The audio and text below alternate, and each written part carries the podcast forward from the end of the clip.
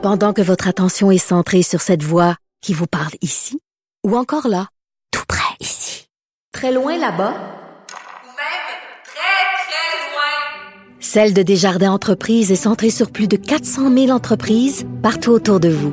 Depuis plus de 120 ans, nos équipes dédiées accompagnent les entrepreneurs d'ici à chaque étape pour qu'ils puissent rester centrés sur ce qui compte, la croissance de leur entreprise.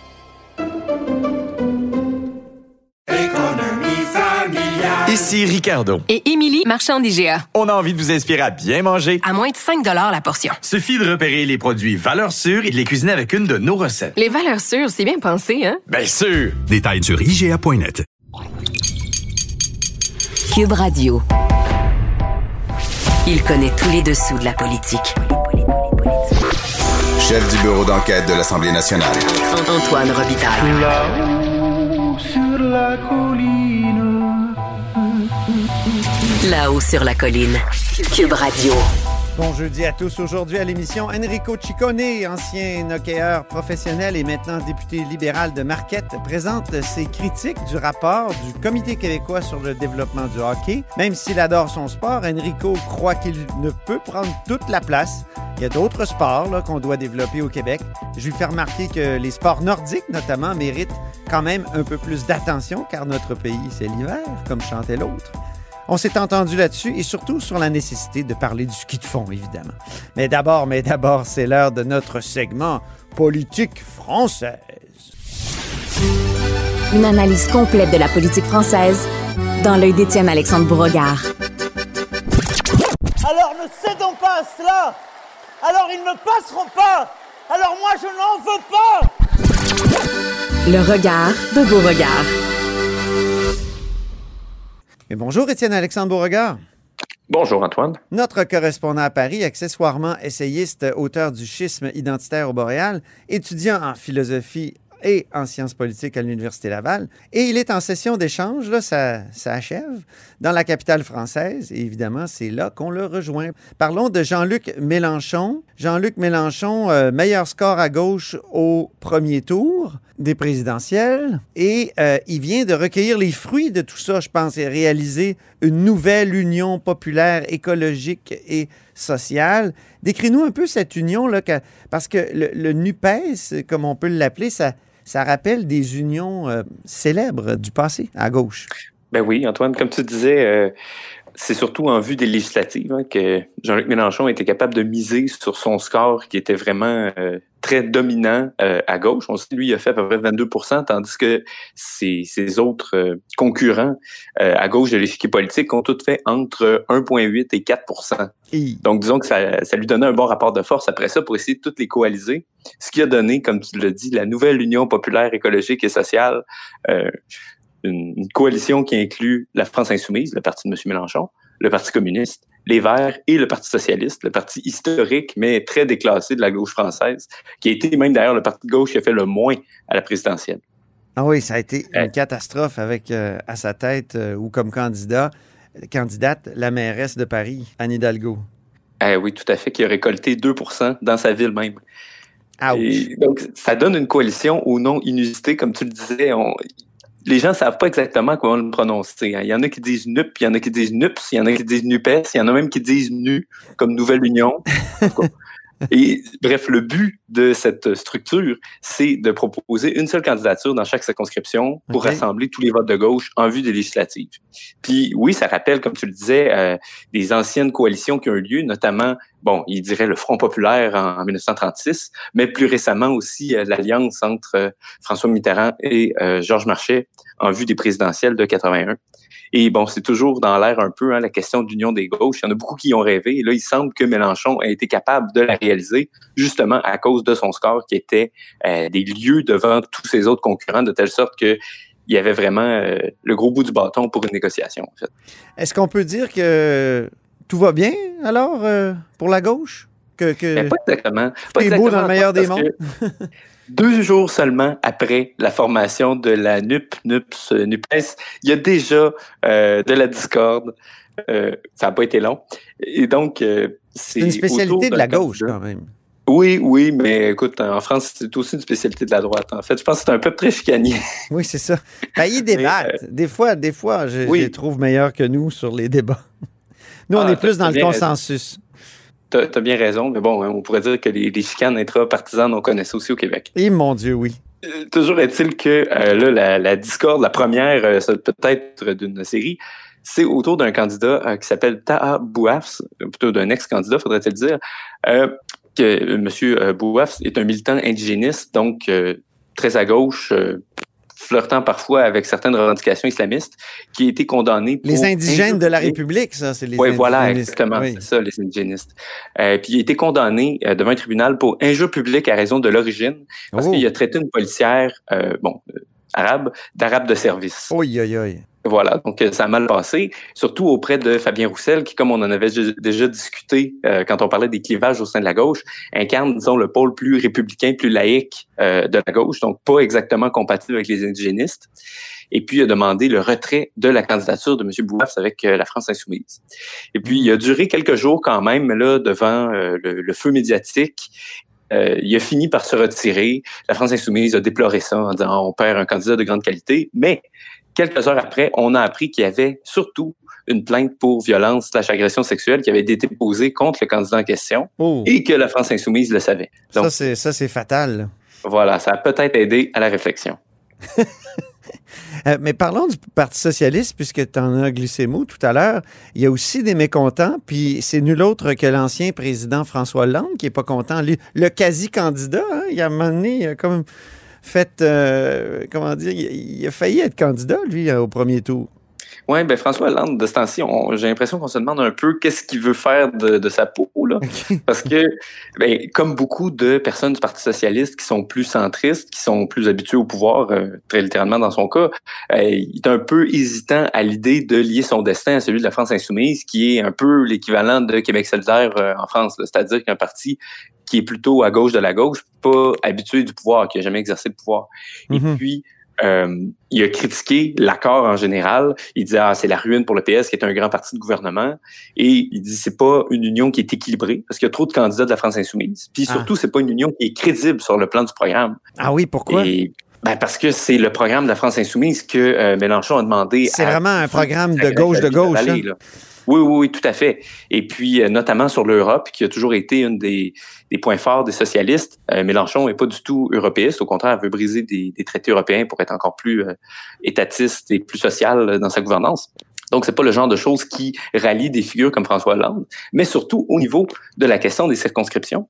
Hollande, qui toujours est hésitant quant à son avenir ou à son présent politique, pensait peut-être se porter candidat dans son ancienne circonscription en Corrèze, mais en vertu de l'accord, c'est réservé à un candidat de la France insoumise. Donc, Ah. il y a une raison de plus de ne pas être content. Je comprends. Mais pour reparler du programme du NUP ou du NUPES, euh, c'est comme si euh, dans le temps, dans, dans- à la fin des années euh, 70, début des années 80, c'est comme si Marchais, chef du Parti communiste de France, avait imposé son programme à Mitran. Oui, oui, pratiquement. Ben, il faut dire que si c'était Marchais qui avait été plus fort politiquement et électoralement que Mitterrand à cette époque, puis dans une telle ampleur comme c'est le cas aujourd'hui, il aurait peut-être réussi. hein. Parce ça. que ce genre de choses-là, c'est tout est une affaire de rapport de force dans des négociations comme ça.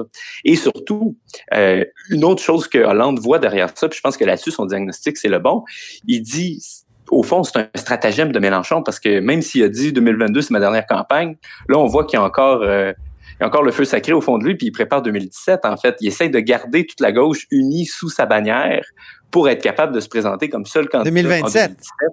Ah oui, 2027, bien sûr. Et un peu percer le, le plafond qui était par-dessus lui aux deux dernières élections, qui a fait en sorte qu'il n'a pas été capable de, de se rendre au second tour. Et là, c'est le nouveau chef quand même, là, malgré toutes ces affaires-là de toute la gauche. Oui, ça a l'air de ça pour le moment, mais il faut pas oublier quand même que Mélenchon, c'est une personnalité qui est extrêmement autoritaire. C'est une personnalité qui tolère pas vraiment le compromis ou les gens qui lui tiennent tête. Et pour ça, on a des, des moments marquants, des citations qui en attestent. La première, c'est lors d'une perquisition policière qui avait eu lieu dans les locaux de son parti après 2017. Il avait crié à la face d'un policier « La République, c'est moi Ah oui. Il rappelle bien sûr Louis XIV, n'est-ce pas? Ben oui, on va l'écouter. Au nom de quoi vous m'empêchez d'entrer dans mon local? Au nom de quoi? Qui vous a donné cet ordre? Je suis un parlementaire. Touchez pas, monsieur Mélenchon. Vous ne me touchez pas. Ne me touchez pas. C'est vous qui le touchez. touche. Non, je ne vous touche pas. Je vous dis que vous n'avez pas à m'empêcher d'entrer dans mon local. Nous ne sommes pas des voyous, des bandits, allez faire votre métier de policier.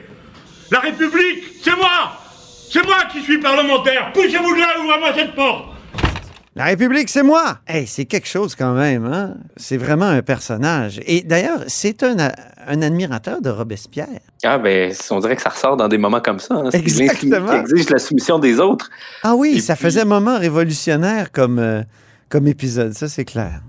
Ben oui, puis il y a un autre moment euh, dans cette veine qui s'est passé, mais plus récemment, c'était dans la campagne présidentielle cette année, à Mm. l'émission euh, Face à Baba, qui est l'émission de Cyril Hanouna.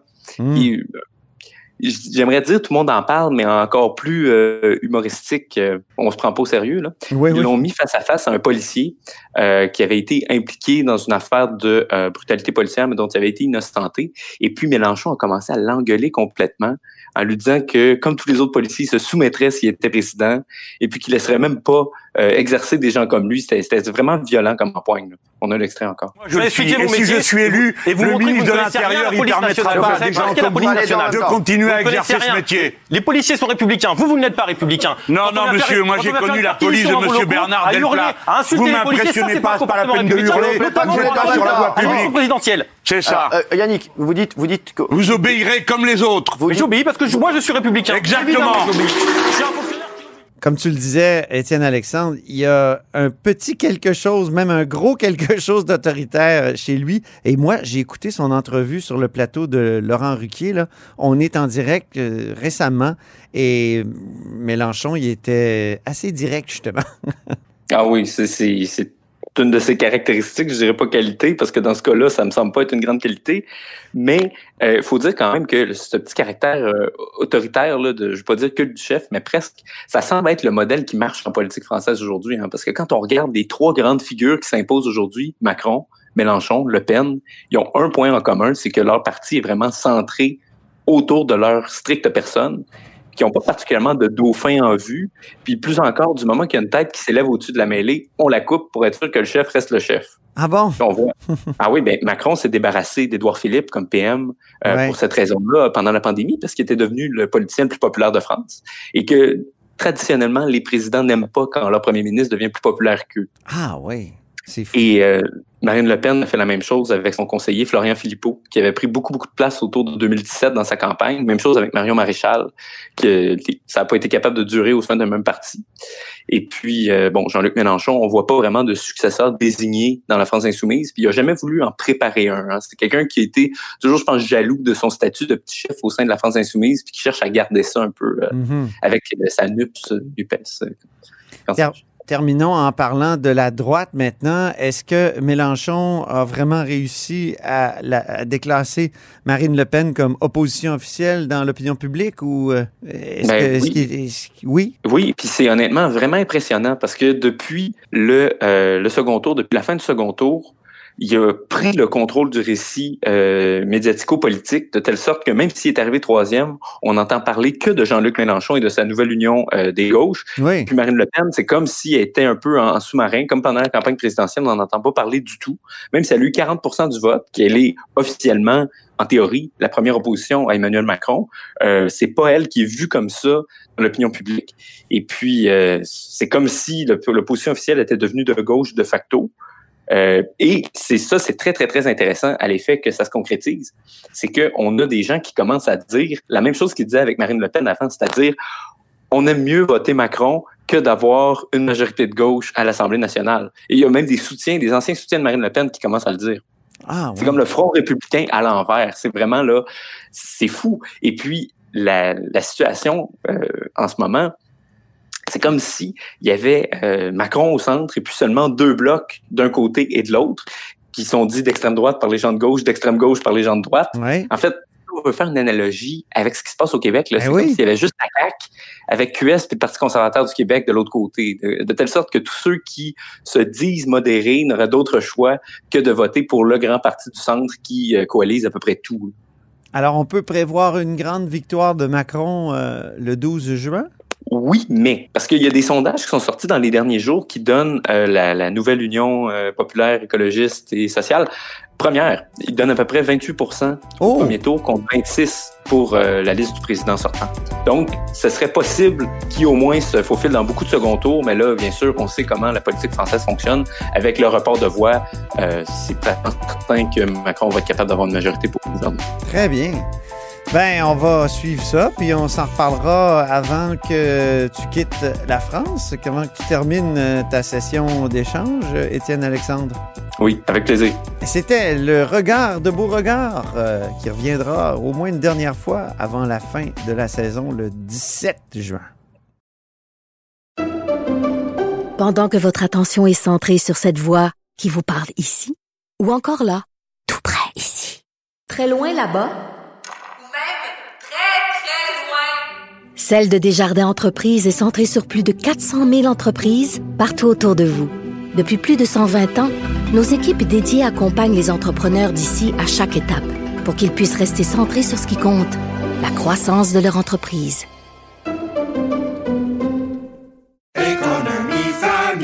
Ici Ricardo. Et Émilie, marchand d'IGA. On a envie de vous inspirer à bien manger. À moins de 5 la portion. Suffit de repérer les produits valeurs sûres et de les cuisiner avec une de nos recettes. Les valeurs sûres, c'est bien pensé, hein? Bien sûr! Détails sur IGA.net. Vous vous demandez si les plantes ressentent de la douleur? Ou encore, comment est-ce que les daltoniens voient le monde? Le balado en 5 minutes est pour vous. Explorez la science, l'actualité et l'histoire en un temps record. La Feu, en collaboration avec le gouvernement du Québec, est fière de propulser la série Balado en cinq minutes. Ne laissez pas les questions sans réponse plus longtemps. En cinq minutes, disponible sur l'application et le site cubradio.ca. Grand philosophe, poète dans l'âme, la politique pour lui est comme un grand roman d'amour. Vous écoutez Antoine Robitaille, là-haut sur la colline. Le Comité québécois sur le développement du hockey déposait son rapport la semaine dernière et j'ai été agréablement surpris par la réaction de mon prochain invité, Enrico Ciccone, qui est un ancien joueur de hockey. Même, je lui ai décerné l'étoile du match hier dans mon analyse sportive de la période de questions. Bonjour, Enrico. Euh, bonjour Antoine, ben, merci beaucoup pour cette, euh, cette, étoile. Merci beaucoup. Député libéral de Marquette. Et pourquoi j'ai été agréablement surpris? C'est parce que le rapport, il est bien intéressant. Moi aussi, j'adore le hockey, mais bon Dieu, eh, on ne peut pas euh, penser seulement qu'au hockey, comme euh, tu l'as dit hier euh, à l'Assemblée nationale. Non, effectivement, on peut pas, on peut pas penser juste au hockey parce que oui, c'est vrai que le hockey, euh, c'est notre sport qui n'a pas l'appellation sport national, mais en même temps, c'est le sport qui rassemble tous les Québécois. Et euh, moi, euh, je sais pas si tu te rappelles, Antoine, mais quand ça avait été annoncé, ce, ce comité-là, je, je, trouvais le synchronisme quand même assez un peu euh, ordinaire. Parce que là, on commençait à voir les, les, les, scandales des CHSLD, on avait de l'information, et là, on lance cette nouvelle d'hockey-là. Par la suite, on lance la nouvelle sur le retour des Nordiques. C'est comme si on voulait faire un peu de diversion. Puis ah oui? moi, je me suis dit, ben, ben j'ai dit, ils veulent faire, ils veulent faire un, un comité, puis ce que je trouve dommage dans tout ça, Antoine, c'est que moi, le premier jour, quand j'ai été élu, la première chose que j'ai dit à Isabelle Charret, j'ai dit, Isabelle, le hockey est malade au Québec, on a Mhm. besoin d'une réforme pour refaire les choses. Quand ça sera le temps, quand tu voudras le faire, viens me voir, je veux travailler avec toi là-dessus parce que moi, j'ai fait partie d'une panoplie de comités au, au Québec comité de développement de la Légion majeure du Québec. J'ai été sur des comités gouvernementaux sur la violence avec Mme Courchaine à l'époque. Puis je sais ce qui fonctionne puis qu'est-ce qui fonctionne pas. Ah oui. Arriver avec un traitement choc comme ça, parce que c'est vraiment un traitement choc, parce que le, le mandat du comité n'est pas de vérifier les finances, c'est possible de le faire, si on a les infrastructures, c'est de dire qu'est-ce qu'il faut faire pour régler la problématique. Puis quand c'est choc comme ça, mais souvent, ben, ça va en dessous de la pile, tout simplement. OK, parce que tu penses que les 190 euh, euh, recommandations sont trop exigeantes, de, seraient trop onéreuses? Ben, écoute, une, une de ces, euh, une de ces euh, propositions-là, c'était dans ma question initiale que j'ai posée au premier ministre hier. Ils veulent avoir un aréna couvert euh, dans tout, ou un aréna dans tous les villages et villes du Québec. Oui. Euh, je sais pas. Là, Réfrigéré. Tu, tu vois l'ampleur là, de, de, de mettre un aréna partout. Puis avant le dépôt du rapport, le premier ministre s'est engagé à respecter toutes les, euh, les recommandations du comité hockey. Et là, déjà là, si on considère que 168 millions de dollars qui est consacré au sport, le budget par année qui est nettement insuffisant, Mhm. ben, comment voulez-vous qu'on soit capable de, euh, de, de remplir toutes les exigences que le comité euh, demande? C'est impossible ou qui, euh, qui, qui, qui grossissent l'enveloppe du sport. Qui devrait grossir l'enveloppe du sport? Qui devrait le mettre aux alentours, selon moi, de la culture, là, 29 millions de dollars? Parce que le sport, c'est pas juste un loisir. Il faut arrêter de penser que c'est seulement un loisir. C'est la santé, c'est les saines habitudes de vie. Mhm. On va libérer nos premières lignes, Eh. nos, euh, nos urgences. Là. Puis o- oui, effectivement, c'est- peut-être pas la priorité des priorités. Puis en plus, le hockey, tu l'as dit, il est malade. Il n'est pas uniquement malade euh, au Québec, il est, je pense, malade dans la Ligue nationale, qui est une ligue de, de millionnaires qui lève le nez sur Québec, euh, qui préfère faire jouer des gens dans le désert. Là, dans- Euh, ça, ça, c'est complètement euh, débile. Et, et- et le premier ministre a dit ça nous prend plus de Québécois dans la Ligue nationale de hockey. Ça, c'est pas dans le rapport, mais c'est quand même comme ça que ça a été interprété politiquement. Est-ce que c'est pas problématique, ça? Ben, je vais te dire, c'est ce qui me chicote, c'est ce que j'aime pas de euh, la pensée du premier ministre. Parce que je vais vous dire une chose, c'est pas le rôle du gouvernement et des législateurs là, de s'assurer d'avoir plus de joueurs dans la Ligue nationale. Notre rôle à nous autres, c'est de s'assurer que le plus de joueurs et de joueuses, d'athlètes au Québec qui font du sport, des citoyens qui font du sport. Il faut les faire bouger. C'est ça notre rôle. Il faut trouver des infrastructures. C'est pas seulement au hockey. C'est pas seulement au hockey. Puis quand je te disais d'entrée de jeu que c'était populiste, là, ce comité-là, puis une chose que j'ai pas aimé, moi aussi, dans ça, c'est que les gens qui étaient autour de la table, là, ce sont des gens extraordinaires. Il y a des spécialistes, il y a des experts. Ben oui. qui étaient là. Puis, puis moi, j'ai comme l'impression que ces gens-là ont été instrumentalisés pour, la, pour, pour, pour être populaires au niveau de la population avec, euh, avec François Legault. Que On a comme mis la-. C'est ça, on a comme mis la charrue des patins euh, avant les bœufs. Là. Je trouve aussi que, il- tu sais, quand on regarde les, les statistiques sur le VO2 max, ça, c'est l'oxygène maximum qu'on- que le cœur peut envoyer là, euh, dans, dans le corps, puis bon, aux muscles. Puis ça, là, ça a chuté. C'est une mesure objective de la forme physique. Là. Ça a chuté chez, chez les jeunes. Il me semble que c'est pas juste le hockey qui peut redresser ça au Québec. Il y a mille et un sports qui peuvent faire ça. Ben effectivement, parce que là, on sort, on sort d'une pandémie. Euh, on sort d'une pandémie, on a vu que les jeunes ont décroché euh, du sport. On a vu qu'il y a eu les euh, au niveau des membres, des inscriptions, ça a chuté considérablement. Ah oui, Euh, des problèmes de des problèmes de dépendance. Ici au Québec, là, on va parler du hockey, puisqu'on parlait du hockey, là, il y avait au-dessus de 100 000 inscriptions. On était la quatrième plus grande nation, association de hockey au monde. là. On est une province. Hmm. Euh, Aujourd'hui, là, on a descendu, on est rendu à peu près à 82, 85 000 inscriptions. Fait que ça a chuté, là. Ça a chuté, puis il faut ramener ce genre-là. Si on les perd, on n'est pas capable de les ramener. Mais vraiment, le rôle, là, le rôle du, du gouvernement, c'est de, de faire bouger le plus de gens possible. Parce Mm. que les infrastructures, c'est pas juste hockey qu'on en a besoin. Non. Euh, Mais on en même besoin- temps- On a besoin de palestres. On Oui. a besoin également de. On a besoin. On, les plaines d'Abraham. Écoute, je m'entraîne sur les plaines d'Abraham. Ce qu'ils ont fait là, c'est extraordinaire. Ben, c'est ça. Extraordinaire. Je veux souligner ça parce que dans une de tes questions complémentaires, tu as parlé des autres sports comme le soccer, la natation, le baseball. Mais il me semble que tu as oublié les sports nordiques. Puis les sports. si- S'il y a un côté que j'aime à, à- à la pensée de la CAQ là-dessus, c'est que on a quand même un pays qui est couvert de neige pendant plusieurs mois, on le sait. Et puis cette année, c'est, on peut encore faire du ski de fond dans le nord de Québec. là. Euh, Peut-être plus, peut-être pas en fin de semaine, mais en fin de semaine dernière, oui, à la forêt Montmorency, c'était possible. Tout ça pour dire que est-ce qu'il faut pas en profiter pour faire découvrir cette- ce bel aspect de la glisse? Euh, de- de- et, et- et c'est- et c'est- ça m'a fait tiquer quand tu as juste parlé du soccer. C'est vrai que c'est très populaire le soccer. La natation, c'est important parce qu'on veut pas que les jeunes se noient. Puis le baseball, ben là, je sais pas trop pourquoi. Mais en tout cas, oui, je te- je t'écoute. Ben, c'est parce que moi, comme tu vois, puis, euh, puis, puis je prends ta critique, puis est constructive, puis je la prends, merci beaucoup. Mais si tu finis ma question aussi, je dis le bon, soccer, le hockey, le nage et euh, le baseball et tout le reste. Là. Je mets tous les sports aussi dans ça. Oui, c'est vrai. Hein, Pour te faire plaisir, la prochaine fois, je vais mettre un sport nordique, mais j'aurais dû le faire euh, effectivement. Mais c'est sûr que moi, j'ai inclus tous les sports dans ça parce que quand tu regardes après les, les, les communiqués qui ont été envoyés par Sport Québec, par le soccer, qui se réjouissent là, euh, du rapport qui a été remis euh, sur le hockey au Québec, ben, ils disent, ben, attends minute, là, c'est parce que nous autres aussi, là, on a besoin d'aide. Alors, moi, dans une de mes questions que j'ai posées à la ministre hier, c'est, allez-vous faire le même exercice que vous avez fait avec le hockey pour tous les sports?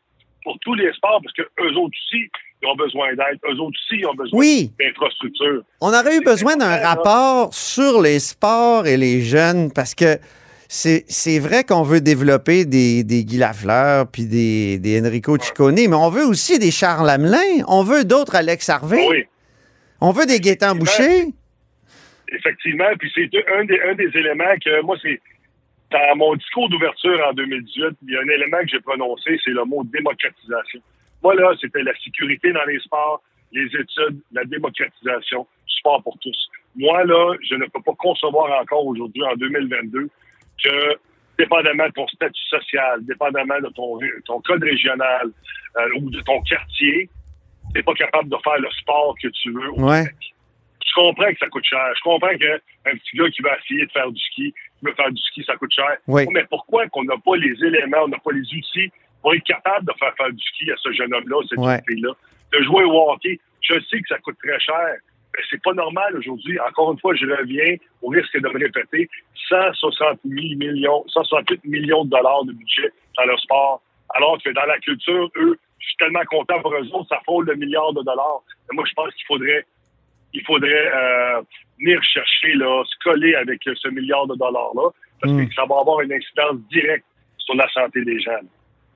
J'ai cité euh, juste des gars là tantôt, mais je voulais parler de Marie-Philippe Poulain aussi. Puis le rapport est très ouvert, à- j- évidemment. Là, c'est pas uniquement masculin là, le développement du sport. C'est sûr que quand on parle de la Ligue nationale de hockey, comme le premier ministre, on a l'impression que le sport c'est juste pour les gars. C'est loin d'être le cas. Tu veux me parler en terminant, Enrico, de, du Cégep Saint-Laurent? Euh, Il y, il y a un scandale là carrément qui est en train de se produire. Ben effectivement, euh, déjà là, de- depuis hier qu'on est sur le dossier, là, on a été interpellé à ce niveau-là où on voulait euh, fermer le programme sportif euh, pour euh, féminin euh, au Cégep Saint-Laurent. Parce qu'il faut dire que le sport, là, hockey au Cégep Saint-Laurent, là, c'est pas d'hier. Là. Euh, même moi, quand je suis sorti du secondaire, euh, j'ai pensé même aller euh, étudier au Cégep Saint-Laurent parce qu'il y avait un excellent programme de hockey. Euh, ils ont un excellent programme chez les filles. Mais là, ils, ils veulent le laisser tomber. Ah bon? Euh, il y a des, on- ils veulent le laisser tomber. Et ce qu'on apprend également, c'est que l'entraîneur, ce qui a été euh, mis à la porte l'année passée ou cette année, là, euh, a eu comme raison que c'est parce que c'était une femme et parce que c'était plus facile de travailler des entraîneurs hommes. Mais voyons. Alors déjà là, là déjà là, c'est un scandale en soi. Euh, Madame Ça, Donofrio a écrit un message sur sa page Facebook qui est selon moi inacceptable. Mhm. Moi, je demande là, à Mme McCann, euh, ministre des, des- des études, des études supérieures, et Mme Isabelle Charest, qui est la ministre de la Condition féminine, de s'y pencher. Là. Euh, non seulement il faut sauver ce programme-là, mais deuxièmement, ce qui a été fait par le directeur sportif là-bas est inacceptable. Oui, vraiment. C'est Alexandria Ashley Donofrio qui écrit sur euh, Facebook. Elle écrit juste en anglais. Là. Euh, je ne sais pas si elle coach en français elle entraîne en français. En tout cas, on pourrait parler aussi du projet de loi 96, Enrico. Hein? On pourrait parler du projet de loi 96, mais ce sera pour une autre fois. Euh, mais pour une autre bataille. Merci beaucoup, Enrico. Ah, Ça me fait plaisir. Puis la prochaine fois, je te promets, je parle de ski de fond dans mes, euh, dans mes sports. Ah oui, ski de fond puis pentathlon des neiges en général, les cinq sports, c'est formidable. Alors, Enrico Ciccone, député libéral de Marquette, merci beaucoup. Et c'est ainsi que se termine La Haut sur la Colline en ce jeudi. Merci infiniment d'avoir été des nôtres. N'hésitez surtout pas à diffuser vos segments préférés sur vos réseaux. Ça, c'est la fonction partage. Et je vous dis à demain. Cube Radio.